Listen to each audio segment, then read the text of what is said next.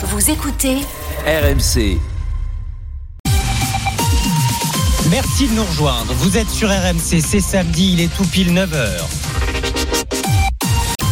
RMC, la matinale week-end. Ne rien manquer de l'actualité. Bonjour Stéphane Jeunesse. Bonjour Mathieu, bonjour à toutes et à tous. Des heures, des sifflets, des huées. Ouverture très tendue ce matin du Salon de l'Agriculture lors de l'arrivée d'Emmanuel Macron. On est sur place et on vous raconte tout ce qu'il s'y passe.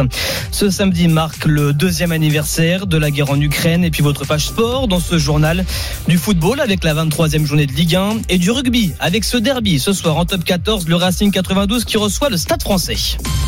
Et on part immédiatement porte de Versailles à Paris au Salon de l'Agriculture. Emmanuel Macron y est arrivé il y a moins d'une heure, mais déjà, et c'est l'une des images de ce matin, des CRS casqués avec leurs boucliers au milieu des vaches et des stands de bouche dans les allées du salon. Image qui est rare et qui marquera hein, déjà l'édition 2024 de ce Salon de l'Agriculture alors qu'il ouvre ses portes au grand public en ce moment. Et ces slogans entendus dans les travées du salon de l'agriculture Macron démission. On vous y retrouve, Cyprien Pézril, vous êtes au plus près du chef de l'État, parce qu'à peine Emmanuel Macron était-il arrivé que des manifestants ont forcé l'entrée. Exactement, peu après 8 heures, plusieurs dizaines d'agriculteurs ont donc forcé les barrières de sécurité pour entrer dans le hall principal de, de, de, ce salon par euh, différentes portes. Des agriculteurs de la FNSEA et de la coordination rurale en courant, en criant, vous l'avez entendu. Macron démission dans la foule notamment, coup de pied, coup de poing, des heures d'une intensité euh, rare, il faut le dire, avec euh, le service de sécurité rapidement débordé, les CRS appelés en renfort, casques et boucliers et déjà des premières interpellations. Et parmi les personnes qui ont forcé l'entrée donc des membres de, du syndicat agricole de la coordination rurale, José Pérez est le co-président de ce syndicat dans le Lot-et-Garonne. Les agriculteurs, s'ils sont aujourd'hui dehors, c'est parce qu'ils n'ont pas d'euros, ils n'ont pas d'argent. Et il faut aider l'agriculture française. Putain, dans quel pays on vit, quoi? Un pays où on crève son agriculture. Personne n'écoute ces agriculteurs. On est là, on discute. C'est des mesurettes qu'ils annoncent, des mesurettes. C'est quoi cette politique? C'est quoi ce président-là C'est quoi ce président? Qui respecte pas son agriculture. Cyprien Pézril, on vous retrouve porte de Versailles à Paris parce qu'en fait on l'a entendu Emmanuel Macron chahuter, il a immédiatement été exfiltré. Alors normalement en tout cas c'est ce qui est prévu Cyprien, c'est qu'il échange avec des syndicats agricoles en ce moment. Oui, en fait, même plus précisément de tout ça, le président de la République n'a rien vu et peut-être même rien entendu. Il petit déjeune en ce moment même avec des représentants syndicaux à l'écart dans les étages du parc des expositions, loin des allées donc où je me trouve actuellement, ce qui explique le calme derrière moi. Il doit prendre la parole devant la presse d'ici quelques minutes. Et puis, eh bien pour ne rien vous cacher, ici la question qui se pose maintenant, c'est de savoir si le, le président de la République, dans ces conditions, va réellement pouvoir déambuler dans les allées prévu aujourd'hui. Le salon d'agriculture, justement, qui doit ouvrir, qui a d'ailleurs ouvert ses portes il y a maintenant trois minutes précisément, mais pour autant des parties resteront, en tout cas ce matin, fermées au public. Merci beaucoup Cyprien Pézril en direct du salon de l'agriculture à Paris pour RMC. Et on suivra évidemment cette visite d'Emmanuel Macron tout au long de la journée dans vos rendez-vous d'information. Mais pour l'heure, on en vient à ce deuxième anniversaire commémoré aujourd'hui. Voilà deux ans que la Russie a attaqué l'Ukraine. C'était le 24 février 2022. Vladimir Poutine qui lançait son offensive contre l'Ukraine. Le Kremlin qui parle d'ailleurs toujours d'opération spéciale et non de guerre. Sur le terrain, la ligne de front n'a presque pas bougé depuis maintenant un an. Et depuis le début de cette guerre, un Ukrainien sur cinq a fui son pays, dont 70 000 sont arrivés en France comme au nord de la Gironde, par exemple, où vous avez pu rencontrer deux femmes ukrainiennes qui sont arrivées en mars 2022, Pierre Bourgès. Dans cette maison du nord de la Gironde, Irina et Ivana prennent le café sur la table de la salle à manger, un téléphone allumé pour traduire les quelques mots de français qui leur échappent encore. Juste à côté, des photos du jour de leur départ en bus de la Pologne vers la France. Comme nous arrivons ici, nous, tout le monde pensait que c'est juste les trois mois. Et c'est les finis, nous repartirons en Ukraine et les vies normales. Sauf que la guerre continue encore aujourd'hui. Il a fallu plusieurs mois aux deux femmes de Kiev et Nikolaïev pour oublier les bruits de bombes, de sirènes, de tirs, mais aussi pour accepter qu'il allait encore falloir rester en France. Je ne sais pas, quand je reviens, deux fois Ivana allait en Ukraine, moi non. Je, je peur. Et quand Ivana est allée à Kiev en octobre, tout avait changé. C'est pas le vie comme avant la guerre. C'est très difficile. C'est très cher. C'est le vie de stress, toujours de stress. Alors Irina, qui a trouvé un travail en tant qu'agent d'entretien en Gironde, s'est résignée. Pour moi, il faut commencer autre vie. Par exemple, moi, je cherche possibilité pour valider mon diplôme. Parce que je suis euh, master économie. Elle continue de projeter sa vie en France avec l'espoir dans un coin de sa tête de retrouver son appartement, ses voisins, sa vie d'avant. Pierre Bourges, correspondant de RMC en Gironde. Est-ce qu'il faut retenir en bref de l'actualité ce matin? C'était l'événement hier soir pour le cinéma français, la cérémonie des Césars. Le César du meilleur film est attribué à L'anatomie d'une chute. Et ce succès pour le film Anatomie d'une chute qui a remporté pas moins de six statuettes, dont celle on vient de l'entendre du meilleur film. Et cette prise de parole de Judith Godrèche lors de la cérémonie, la comédienne qui dénonce l'omerta des violences sexuelles qui gangrènent le milieu du cinéma. 9h05 sur RMC, le sport, c'est d'abord le foot. Et cette qualification finale de la Ligue des Nations de l'équipe de France féminine, les Françaises qui affronteront l'Espagne, ce sera mercredi soir grâce à leur victoire de Buzyn hier soir face aux Allemandes. Côté messieurs, 23e journée de Ligue 1, marquée hier soir par la victoire de Lyon à Metz, de Buzyn, hein. l'OL qui pointe ce matin à la dixième place du classement, ça va mieux hein, côté lyonnais. Aujourd'hui deux rencontres, 21h Strasbourg-Brest et à 17h juste avant ce sera Lorient-Nantes. Lorient qui pourra compter sur son meilleur buteur, le guinéo-ivoirien Mohamed Bamba, Valentin Jamin. Les supporters lorientais sont déjà habitués à ces saltos ou ces glissades sur les genoux pour célébrer. Depuis janvier, Mohamed Bamba impressionne. Lorient a pris 10 de ses 22 points avec lui. Il a un énorme volume de jeu avec et sans ballon. Guy Demel, son coach avec la sélection espoir ivoirienne, n'est pas étonné par son apport. C'est un joueur qui est capable de faire des efforts pour libérer de l'espace pour ses coéquipiers, presser la ligne de défense adverse. Puis vu qu'il est très mobile, souvent il est quand même dans les bons coups. Arrivé après 6 mois en Autriche à Wolfsberger où il a marqué 8 buts, Bamba est calme, timide, croyant, il prie beaucoup. Pas de sortie, pas une goutte d'alcool, nous dit son entourage, une mentalité qui plaît à son entraîneur Régis Lebris. Il a commencé son intégration dans l'équipe de cette manière-là avec beaucoup de réserve et beaucoup de générosité. Donc on a juste envie de le suivre. Qu'il est très discipliné sur le plan défensif, qu'il y a très peu de régulation à faire. Et il a du flair. Toujours à l'affût d'opportunités pour le commun des mortels. C'est impossible. Et puis eux, ils vont se dire, il y a quelque chose qui peut apparaître. Avec au moins un but marqué lors de ses quatre premiers matchs de Ligue 1, Bamba, 22 ans, a égalé un record de 1973 et sorti Lorient de la zone rouge. Lorient-Nantes, le coup d'envoi, ce sera à 17h. Et puis le week-end marqué aussi Stéphane par le rugby. Avec Antoine Dupont sur un terrain de retour avec le maillot de l'équipe de France de rugby à 7 sur les épaules. Ça se passe au Canada à l'occasion du tournoi de Vancouver. Les Bleus qui ont vaincu cette nuit les Samoa et les États-Unis. Rugby à 15 cette fois à la suite du tournoi Destination ce week-end. C'est la troisième journée. 15h15 Irlande Pays Galles, 17h45 Écosse Angleterre. Sur les pelouses françaises d'ailleurs on joue aussi. C'est le top 14 avec le Racing 92 qui reçoit à 21h05 le Stade Français et les Racing Men qui doivent se rassurer après une série de défaites inquiétantes. Pierre Thévenet. 8 revers sur les 11 derniers matchs, une grosse défaite contre Montpellier la semaine dernière. Avant ce derby, l'atmosphère s'est durcie à l'entraînement du Racing 92, confirme Olivier Clémensac. Comme euh, chaque année quand c'est un match contre le Stade français, l'ambiance elle a changé aussi parce qu'on a pris une branlée le week-end dernier à la maison. On a une, une mentalité qui a changé un peu cette semaine et qui va faire que j'espère qu'on va faire un gros match. Le Stade français, leader, reste sur trois victoires consécutives et au-delà du besoin de points, la rivalité renforce la pression pour Camille Chat, Racingman depuis ses 17 ans. J'ai compris l'importance du derby euh, dès que je suis arrivé au Racing. À chaque fois qu'il y a eu un derby, il y a toujours eu cette concurrence-là et c'est vraiment un match très important pour moi. Le Racing a gagné les trois derniers matchs face au Stade français mais avait perdu leur dernière rencontre à la Paris La Défense Arena la saison dernière. Un affront de plus à laver. C'est notre maison ici à Paris La Défense Arena et on se doit de la défendre contre notre ennemi euh, parisien. Une victoire dans le derby ce soir pourrait offrir le podium aux franciliens mais un nouveau revers menacerait sérieusement leur place dans le top 6. Racing 92 Stade français, coup d'envoi 21h05 à vivre évidemment en fil rouge sur RMC. Et à 15h15, euh, les courses sur les podromes d'Auteuil. Et les pronostics de la Dream Team des courses RMC, leur favori c'est le 4, 6-1, leur outsider c'est le 3, Bonaparte Sizing, le 4, le 3, les courses à la radio sur RMC et à la télé RMC Découverte, Canal 24.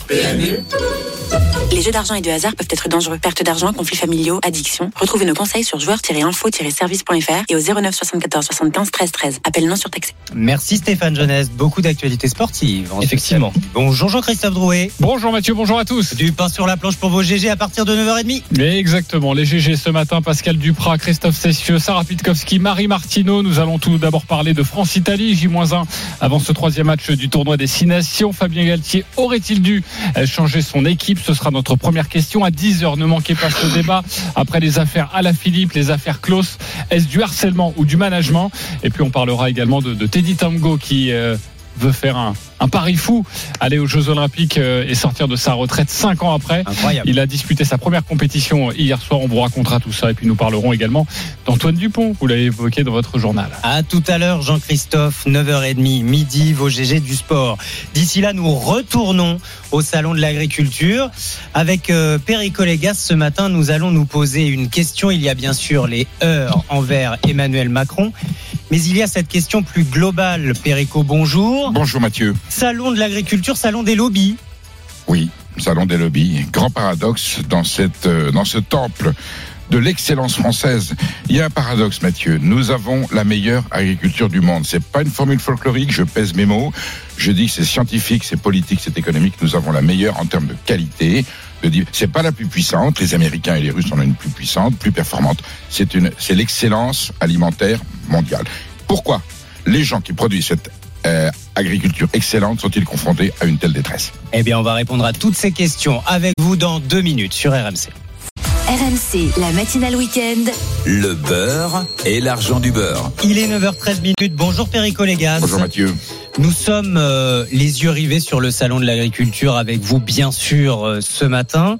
Emmanuel Macron devrait prendre la parole dans les prochaines minutes. Sauf que les images qui nous parviennent de la porte de Versailles, ce sont avant tout des CRS, pas des vaches et des cochons, des CRS dans les allées, parce que des manifestants se sont introduits, ont forcé le passage, à tel point que les organisateurs ont dû euh, retarder.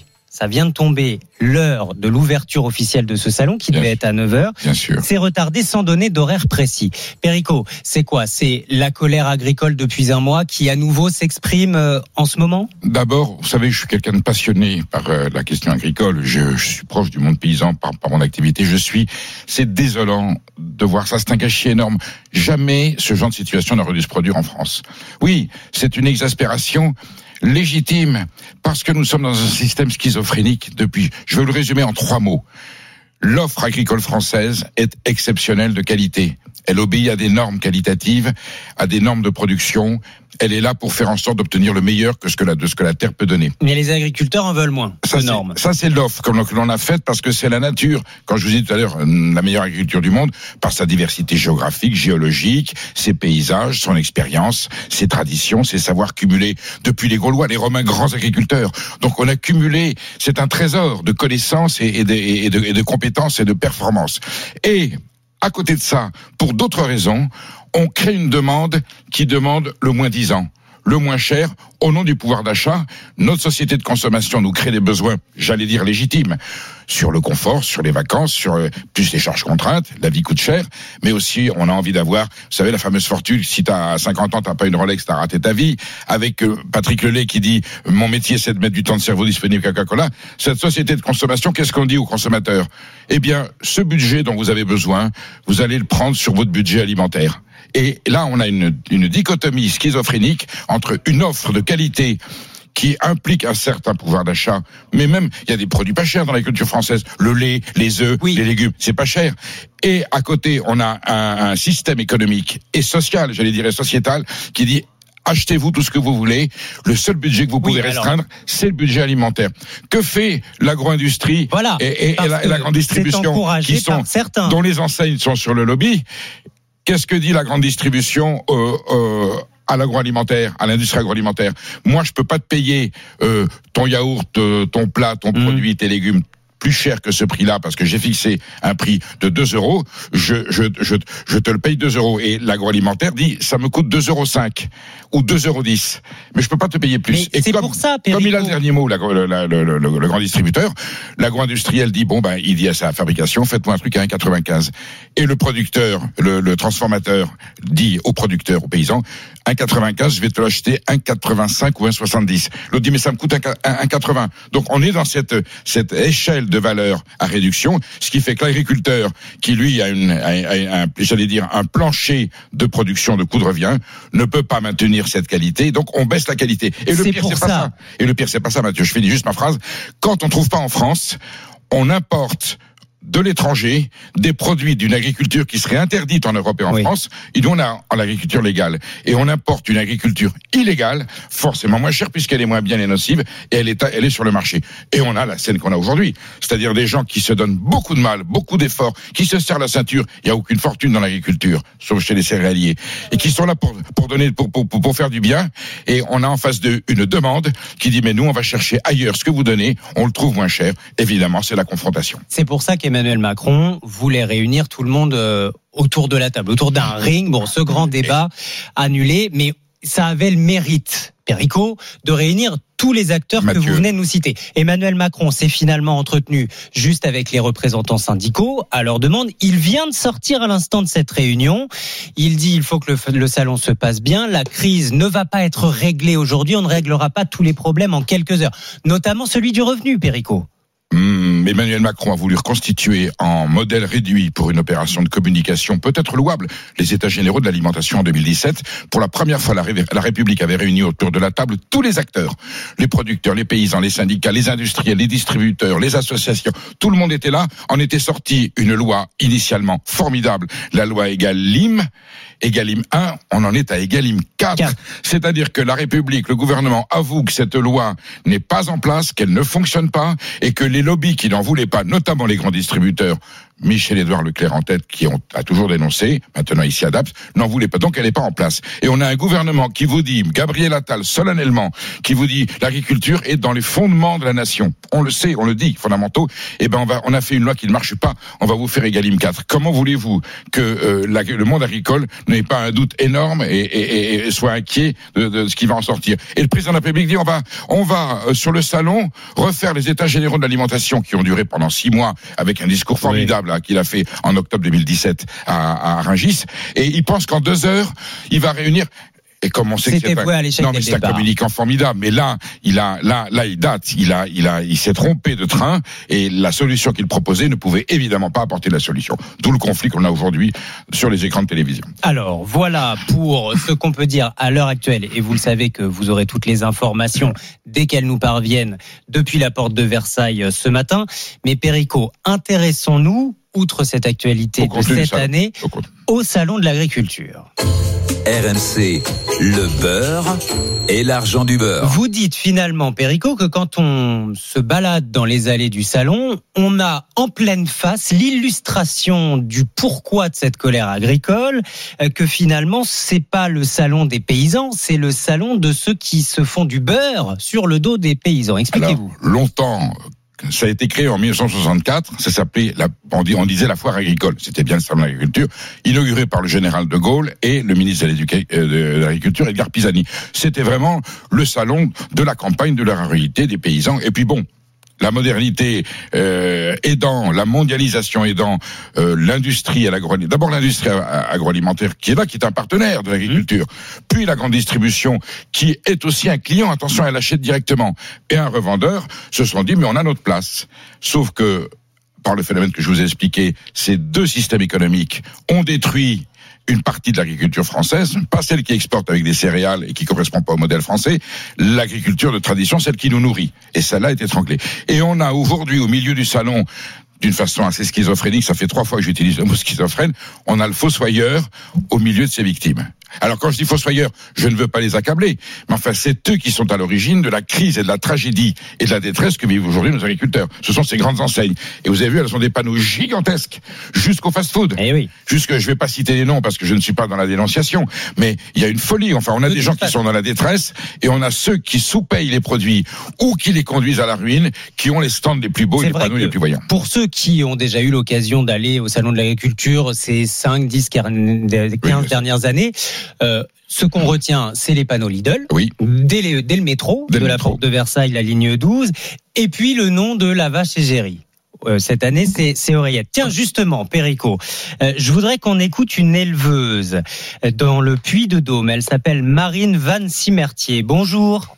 Oui, bonjour. Merci d'être en ligne avec vous parce que votre vache Ovalie, on s'en souvient aussi, c'était l'an dernier l'égérie. Est-ce que vous êtes d'accord avec euh, Perico Légas, euh, Marine, euh, sur ce salon qui finalement est, est dévoyé? Oui, oui, tout à fait. Bon, je partage euh, forcément une partie des propos. C'est certain qu'aujourd'hui, le salon de l'agriculture, euh, on regroupe au sein du même salon euh, deux mondes qui finalement s'opposent un peu quand même. Euh, moi, je suis là pour la partie élevage, je suis là pour représenter mon métier et pour euh, faire passer les, messages qu'on souhaite faire passer vis-à-vis de la situation actuelle aussi. hein. Mais euh, effectivement, ça peut être un peu contradictoire. Et c'est ce que vous avez ressenti, euh, même en étant euh, l'éleveuse de la, vache égérie. Ça, ne vous a pas permis quand même ce salon, bah, je ne sais pas, d'un peu ouvrir votre carnet de commandes avec tous ceux qui passaient. Non, pas du tout. Non, non, enfin non, non. Après, on, participe au salon nous en tant qu'éleveurs, voilà, pour pouvoir aussi voilà valoriser nos animaux derrière quand on travaille de la génétique comme nous. Moi, j'y suis encore présente cette année. J'ai la chance d'y être remontée avec une vache cette année. Et euh, donc c'est vrai, voilà, là, je suis d'ailleurs en direct du salon euh, avec vous ce matin, et c'est vrai que c'est quand même euh, un rendez-vous incontournable pour pour les éleveurs et les agriculteurs de manière générale. Même si c'est chaud ce matin et le salon n'a toujours pas ouvert ses portes au public à cause des, des, des manifestants.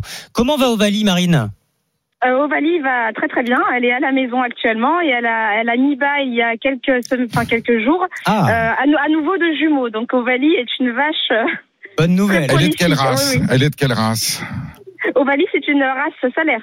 C'est une salaire, donc elle est vraiment une dans son salaire. pays, en Auvergne. Voilà, parce qu'on voit beaucoup d'autres races qui quelquefois n'ont rien à y faire, comme la Pribolstein. Si je vous félicite d'avoir une, une vache salaire au cœur de l'Auvergne. Ah oui, race locale. vous disiez, euh, Mathieu, le bon de commande, disait, euh, voilà. Oui, mais le bon de commande, ça veut dire quoi? Un système libéral normal, c'est quoi?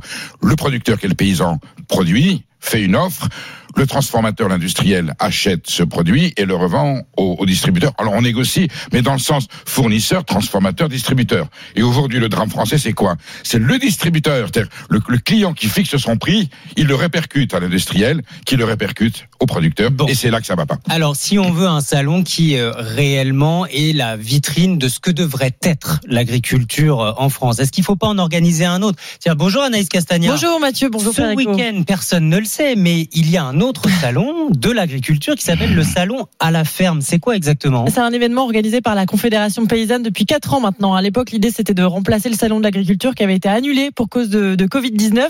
L'organisation a voulu en profiter pour proposer quelque chose de différent qui ressemble davantage aux paysans.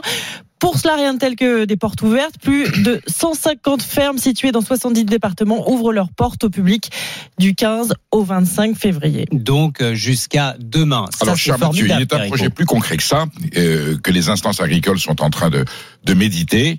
On va laisser ce salon, le- le- le- l'ancien, j'allais dire, dit salon de l'agriculture, salon international d'agriculture.